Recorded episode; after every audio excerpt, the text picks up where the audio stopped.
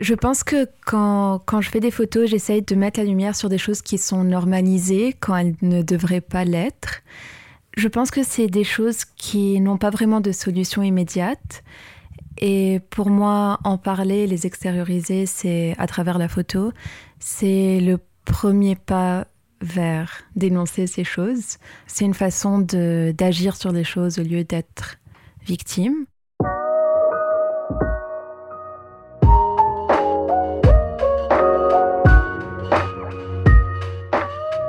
Salut, c'est bienvenue dans Vision.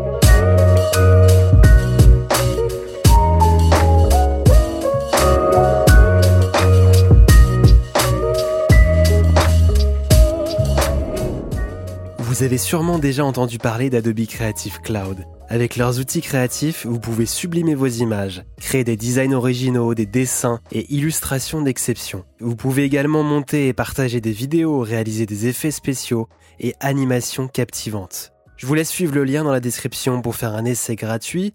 Et nous, on est parti pour le podcast. Bonne écoute.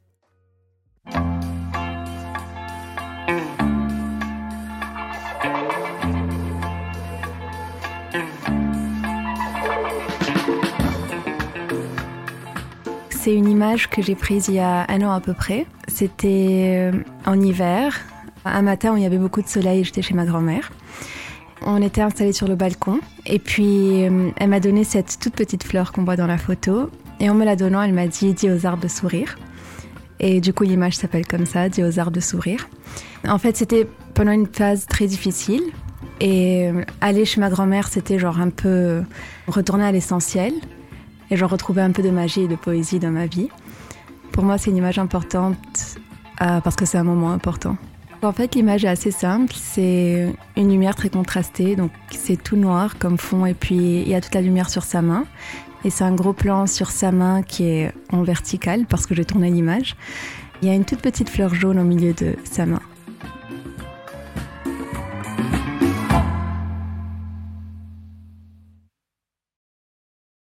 Je suis Myriam Boulos.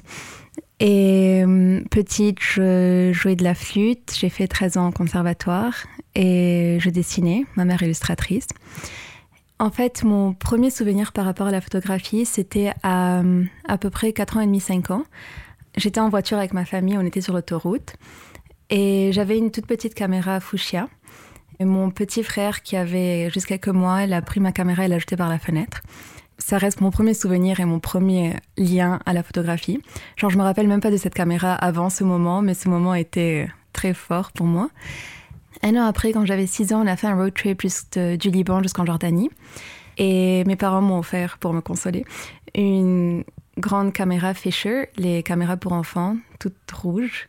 Apparemment, j'ai passé tout le voyage à faire des photos, surtout des gros plans apparemment. Dix ans après, à 16 ans, j'ai rencontré à l'école une fille qui est devenue euh, une de mes amies les plus proches. Et elle avait cette caméra, euh, cette grande caméra sophistiquée. Et j'ai dit à mes parents que je voulais la même caméra. Et puis ma mère m'a dit, euh, en tant que bon parent, ma mère m'a dit que je développe mon œil avant d'avoir la caméra. Depuis ce moment, la photo a été la chose la plus évidente et fluide dans ma vie entre l'école et le conservatoire, je me perdais dans les rues de Beyrouth avec une petite caméra que j'avais. Et comme je disais aussi, je suis très timide et je suis fascinée par les gens, j'adore les gens. Et donc la photo, c'était une façon de me rapprocher des gens. Dès mes premières photos, mon approche a été un mix de documentaire et de journal intime, en quelque sorte.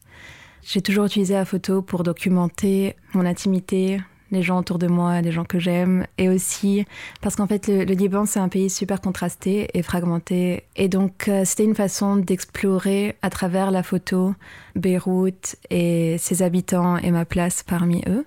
Et très rapidement, la photo est devenue aussi une façon de mettre la lumière sur les choses et de résister au système dans lequel on vit.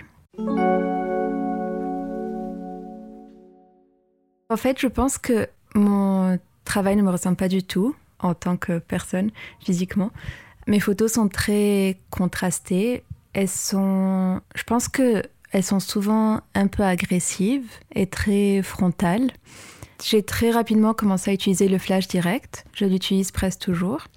Pour moi, c'est une façon de mettre littéralement la lumière sur les choses et c'est aussi une façon de se rapprocher de la réalité, de rendre les choses réelles. Pour moi, c'est une des raisons pour lesquelles je fais de la photo, pour me rapprocher de la réalité. Au début, quand j'ai commencé la photo, je faisais surtout du noir et blanc, parce que je faisais des photos uniquement la nuit au début. Pendant les premières années jusqu'à la Révolution, je faisais pendant cinq ans, je faisais des photos uniquement la nuit.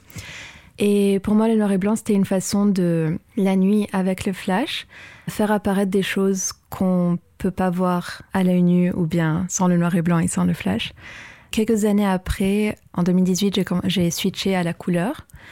Je ne sais pas si c'était un choix conscient, mais je pense que c'était une façon de d'essayer d'enlever un des masques que j'utilise à travers mes différentes esthétiques en photo. Pour moi, le fait que les photos soient en noir et blanc ou en couleur et ce changement que j'ai eu, c'est plus un changement qui s'impose à moi plutôt qu'un choix. C'est comme si, par exemple, quand je fais du noir et blanc, c'est comme si je sais pas faire autre chose, et quand je fais de la couleur, c'est comme si je sais plus faire autre chose non plus. Au début, quand j'ai commencé la photo, j'adorais mettre, euh, j'adorais avoir des compositions très dynamiques et j'adorais trouver tout plein de choses dans une même photo. Et maintenant, depuis un an à peu près, je fais des photos beaucoup plus, euh, genre les sujets sont beaucoup plus centrés. Je photographie surtout des gens et quelques détails qui me touchent dans, dans la ville, dans Beyrouth surtout.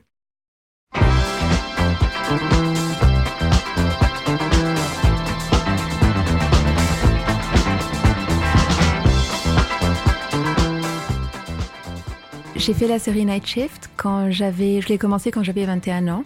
Donc en tant que jeune femme qui sort de l'adolescence et qui découvre la place, les places de, de la femme dans notre société patriarcale. Donc j'ai fait ces photos la nuit dans des milieux industriels de, de la ville de Beyrouth.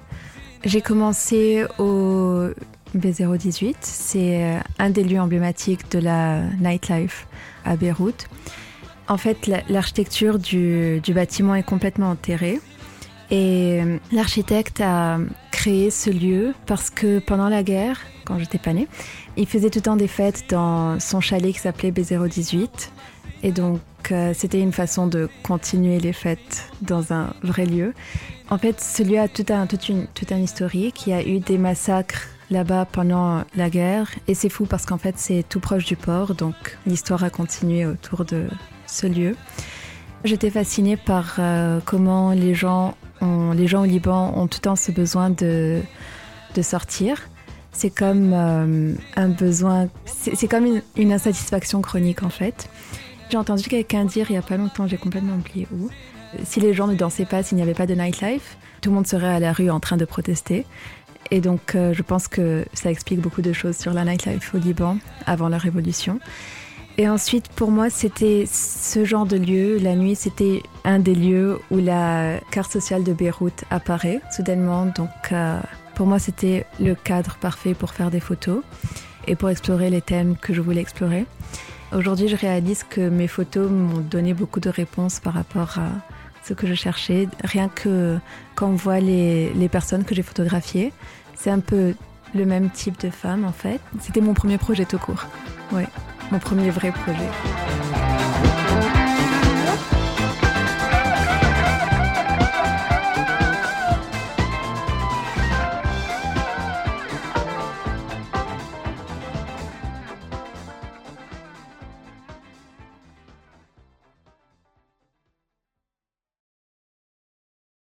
Vous écoutez Vision, podcast de la photographie contemporaine. En fait, c'est pas que c'est pas que j'ai choisi de, parler de ça et c'est un peu comme tous mes projets photos en fait. C'est pas que je brainstorm et que je me dis ah je ça serait intéressant de parler de ça. Quand je travaille sur quelque chose, c'est que je suis en train de obsess about this pendant des années, que c'est quelque chose qui est relié à moi et qui est dans moi, genre et du coup, les, les sujets s'imposent à moi plutôt que c'est plus, c'est, ouais, c'est pas vraiment un choix. Et pourquoi ça s'est imposé à moi et pourquoi c'est dans ma vie? Parce que, encore une fois, en tant que jeune femme qui sort de l'adolescence et qui voit les choses par moi-même, quand le patriarcat est partout dans mon intimité, dans mes relations amoureuses, dans ma famille, dans, partout dans la rue, donc c'était une évidence de parler de ça.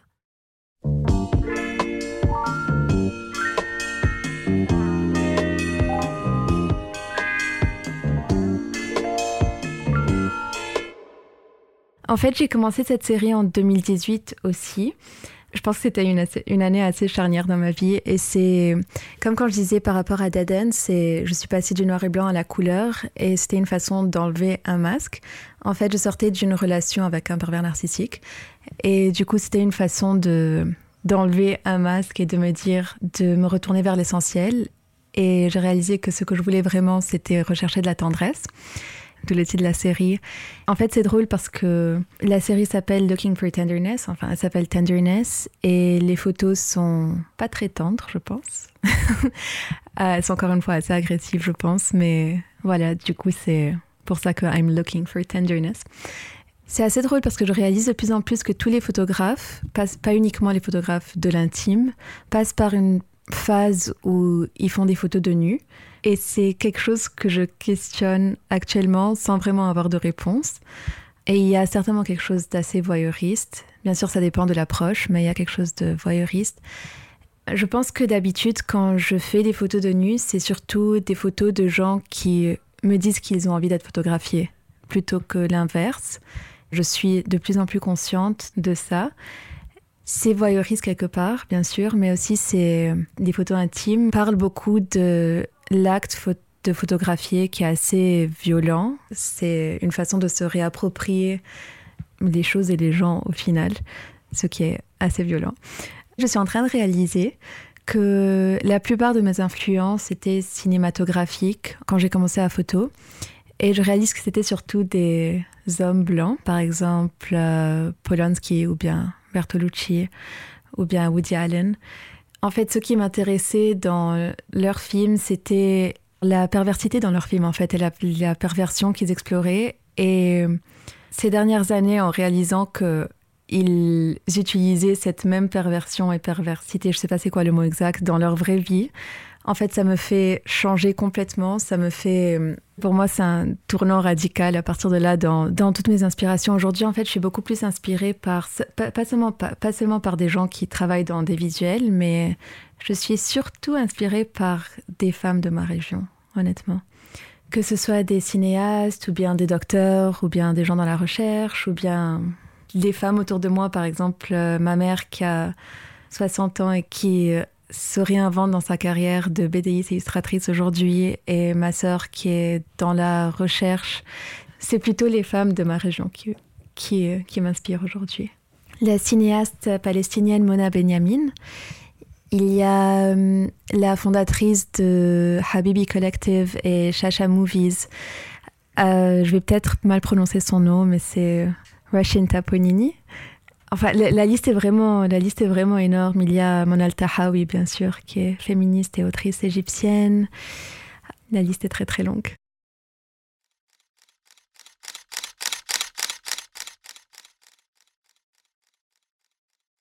Je travaille en ce moment sur une série sur les fantasmes sexuels des femmes. J'ai commencé par y travailler au Liban uniquement, et puis maintenant à Paris, je continue avec des femmes hors du Liban. C'est une chose sur laquelle je veux travailler depuis des années, depuis en fait que j'ai découvert mes fantasmes sexuels. Cette année, je me suis dit, bon, je vais m'y mettre, enfin. Travailler sur ça, sur euh, des questionnements personnels, c'est une façon de résister à tout ce que le pays nous impose. Parce que ça fait deux ans que je travaille presque que sur ma documentation de la situation au Liban. Donc j'ai commencé en en postant sur Instagram un open call disant If you identify as a woman and you have sexual fantasies, send me an email. Et du coup, j'ai reçu tout plein de mails disant Dear Myriam, uh, this is the most inappropriate email I have ever sent. Et puis, de sexual fantasy. À partir de là, c'est plus une collaboration. Jusqu'à maintenant, le, projet est assez binaire dans sa forme. C'est très texte-image, texte-image. Et donc, euh, je dis à la personne qui m'a envoyé un mail, je lui demande comment elle aimerait être photographiée, où elle aimerait être photographiée, ce qu'elle aimerait montrer ou cacher, si elle aimerait être présente dans l'image ou bien pas du tout. Jusqu'à maintenant, c'est intéressant parce que jusqu'à maintenant, j'ai fait presque uniquement des photos très frontales où les femmes se montrent. C'est drôle aussi parce que plein de fois, j'arrive chez la personne et c'est souvent des femmes que je connais pas en fait, que je connais uniquement à travers ce mail. Très souvent, elles ouvrent la porte et elles me disent bon, je vais me déshabiller. Au début, je me suis dit c'est une façon de, je me suis dit donc c'est peut-être une façon de s'auto-objectifier automatiquement quand on parle de nos de notre sexualité en fait. Et puis je réalisais que c'était plus une façon de, c'était plus un acte de résistance. On nous dit euh, ne montre pas tes seins, du coup je montrer mes seins. Voilà, par exemple, quand je parle de mes propres fantasmes sexuels. Et pour moi, ce projet, c'est une façon de. En fait, c'est assez simple, j'ai même pas besoin de le dire, mais notre sexualité a toujours été approchée sous un male gaze, ce qui est très obvious. Et du coup, c'est une façon de parler de nos propres fantasmes par nous-mêmes et de nos corps et notre sexualité. Voilà. Et pour moi, les fantasmes, c'est juste une. Euh, genre, c'est comme un passage pour parler de choses beaucoup plus grandes autour de notre sexualité.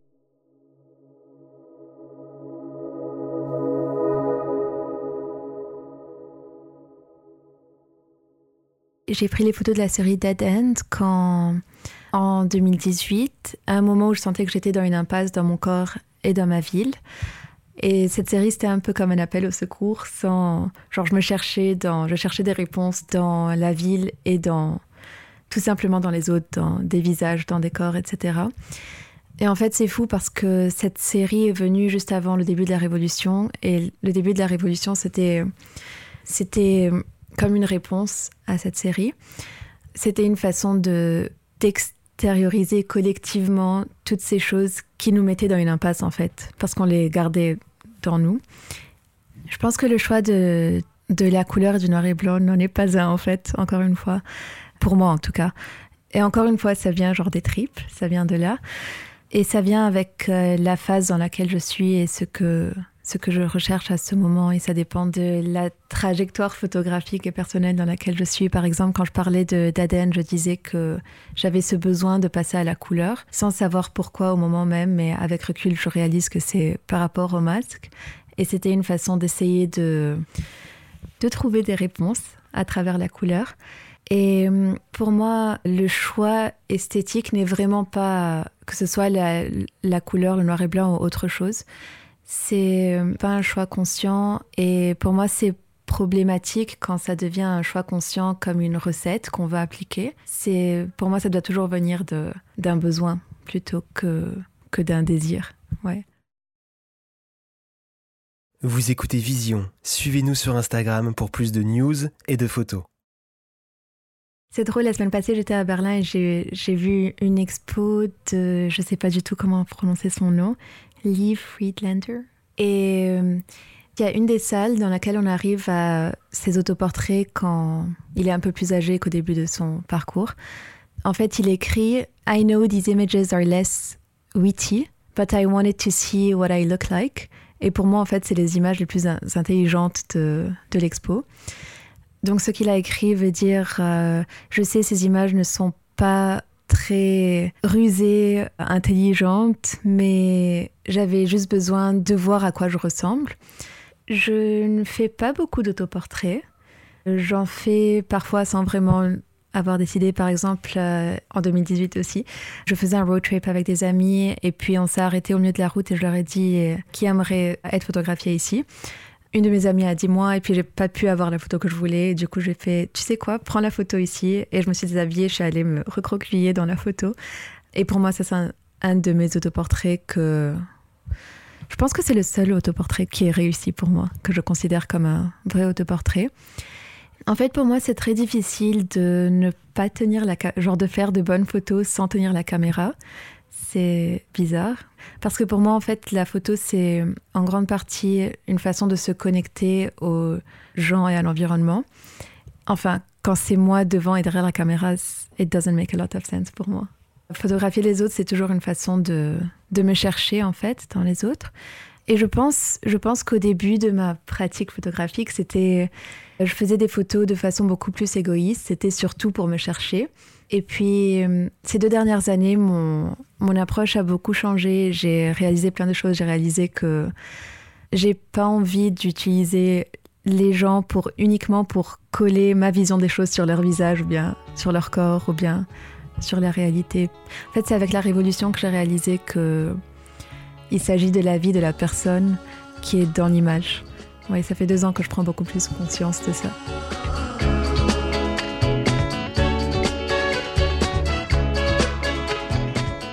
J'ai pris cette photo en 2018 aussi. Elle fait partie de la série Dead End. En fait, pendant cette période, je marchais beaucoup dans Beyrouth et je rencontrais des gens que je photographiais.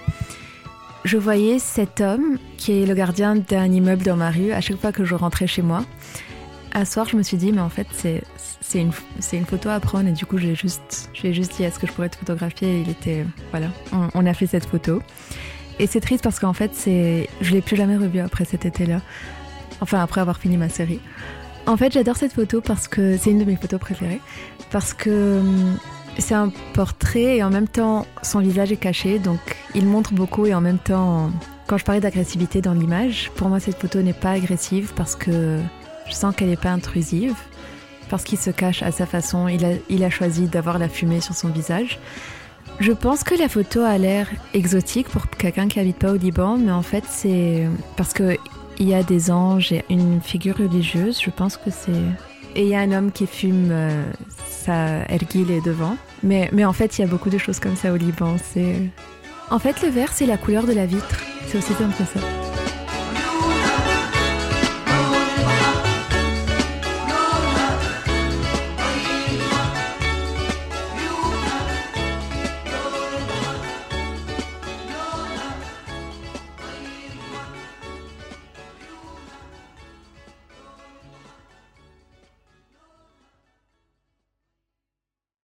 Mon approche a énormément changé pendant ces deux années, en grande partie à cause et grâce aux événements, à la situation du Liban. En fait, j'ai complètement changé pendant la Révolution. C'était un éveil collectif, politique, social, personnel et photographique. C'est à partir de là que j'ai commencé à inclure des textes dans mon travail. J'ai commencé à inclure euh, des fragments de journal intime et en même temps inclure des fragments d'interviews en fait, à chaque fois que je photographiais quelqu'un, je leur disais de m'envoyer un audio note disant ce qui serait important d'être dit d'après eux.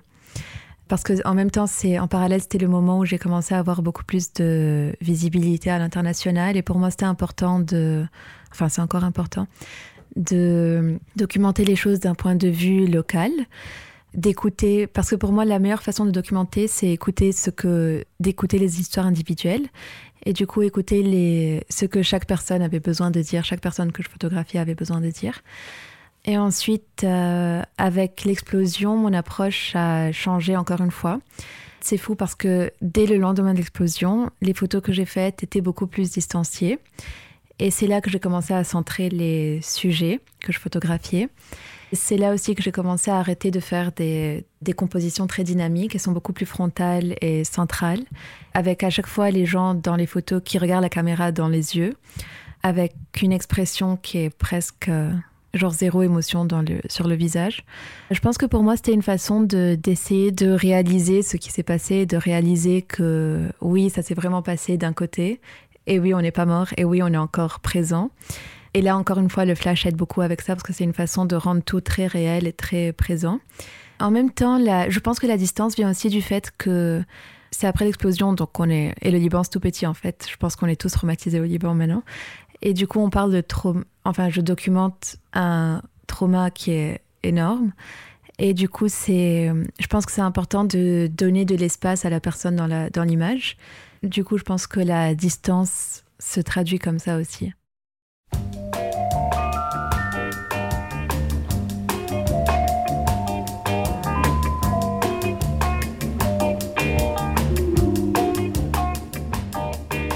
On a fait cette image euh, une semaine après l'explosion. Et je me rappelle très clairement de quand on était en train de marcher, André et moi, Andrea qui est dans la photo, qui est drag queen, pendant qu'on marchait vers sa maison qu'il voyait pour la première fois en fait depuis l'explosion parce que la maison est complètement détruite, ça se voit pas vraiment dans l'image. Je sais pas pourquoi on a choisi le l'angle qui est resté presque intact. C'était euh, un été où il faisait particulièrement chaud et on était tous tout le temps en sueur avec le soleil qui était explosant et toutes les routes étaient fermées parce que à cause des destructions. Et du coup, on a marché, on s'est garé loin, on a marché jusqu'à chez lui et je me rappelle très clairement de comment André a pleuré en marchant. Je sais pas pourquoi, c'est quelque chose qui est resté dans, dans ma tête.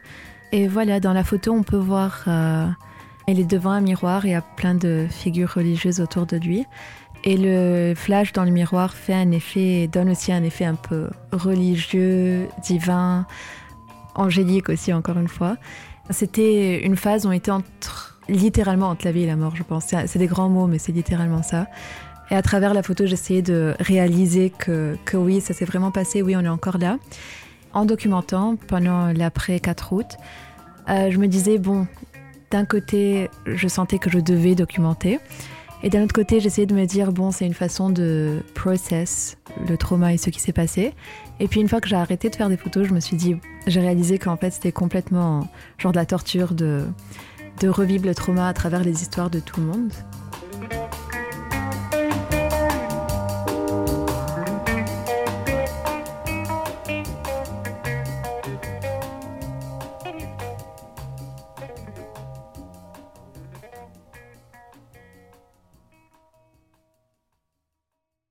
Je suis une personne très lente en général, genre dans, personnellement dans ma vie et aussi systématiquement dans mon travail aussi.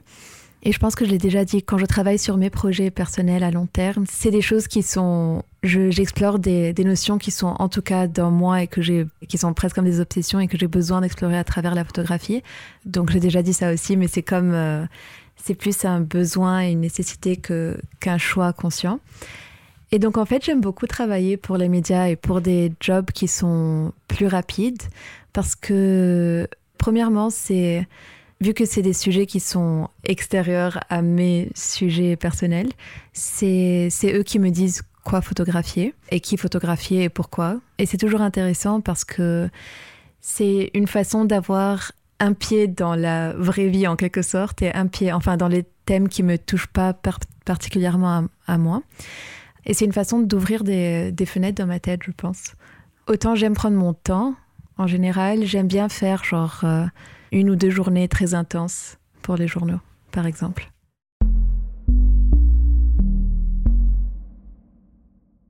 Euh, je, pense que l'esthétique, c'est quelque chose qui se développe et qui évolue en tout cas par rapport au sujet que j'aborde et que j'explore et par rapport à, enfin, mon parcours. Et comme j'ai commencé à utiliser le, introduire le texte dans mon travail, les mots, j'ai très envie d'introduire le son. Et je pense que je vais faire ça dans mon nouveau, dans mon nouveau projet sur les sexual fantasies. Je pense que que je vais demander à chaque femme de m'envoyer par audio note soit la, soit la fantasy, soit autre chose qu'elle veut dire. Mais oui, pour moi, c'est quelque chose qui est. La forme, c'est quelque chose qui, qui évolue tout le temps. Mais ça ne veut pas dire que je ne suis pas satisfaite maintenant, c'est juste que. Ouais.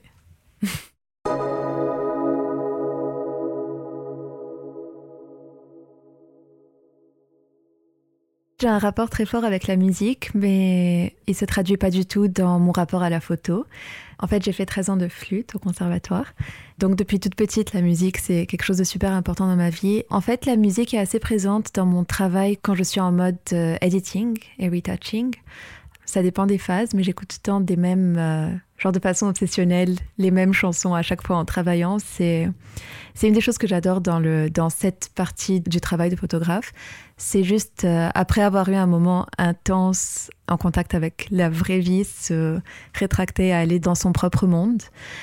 En fait, mon morceau préféré de tout temps, et pour toujours, je pense, c'est la partita allemande de Bach. C'est une musique qui est assez mathématique pour moi, c'est une façon de rentrer en quelque sorte dans des loops. Dans le, je pense que c'est, je m'y entends pas du tout en neurosciences, mais je pense que c'est une partie du cerveau en particulier dans laquelle on, on rentre quand on travaille dans, quand on travaille nos photos. Parce que comme je suis pas du tout structurée, du coup, je travaille uniquement par rapport au plaisir. Je travaille si j'ai envie de travailler sur cette chose. Et du coup, oui, c'est important de trouver une musique qui, qui te met dans ce mood. Donc oui, en quelque sorte, c'est une façon de, de structurer.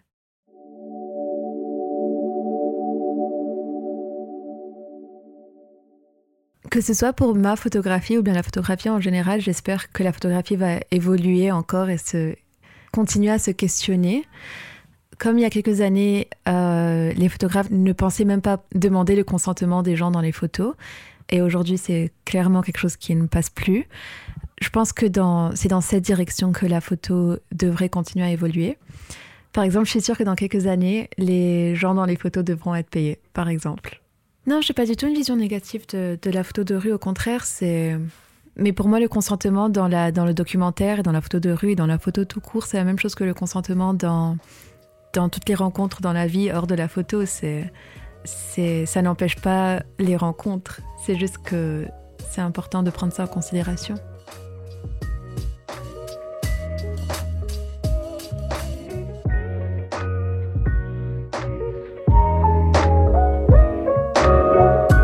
Merci d'avoir écouté Vision. Si le podcast vous a plu, abonnez-vous et partagez-le autour de vous. Laissez-nous une note et votre avis. Ça nous aide beaucoup. À bientôt.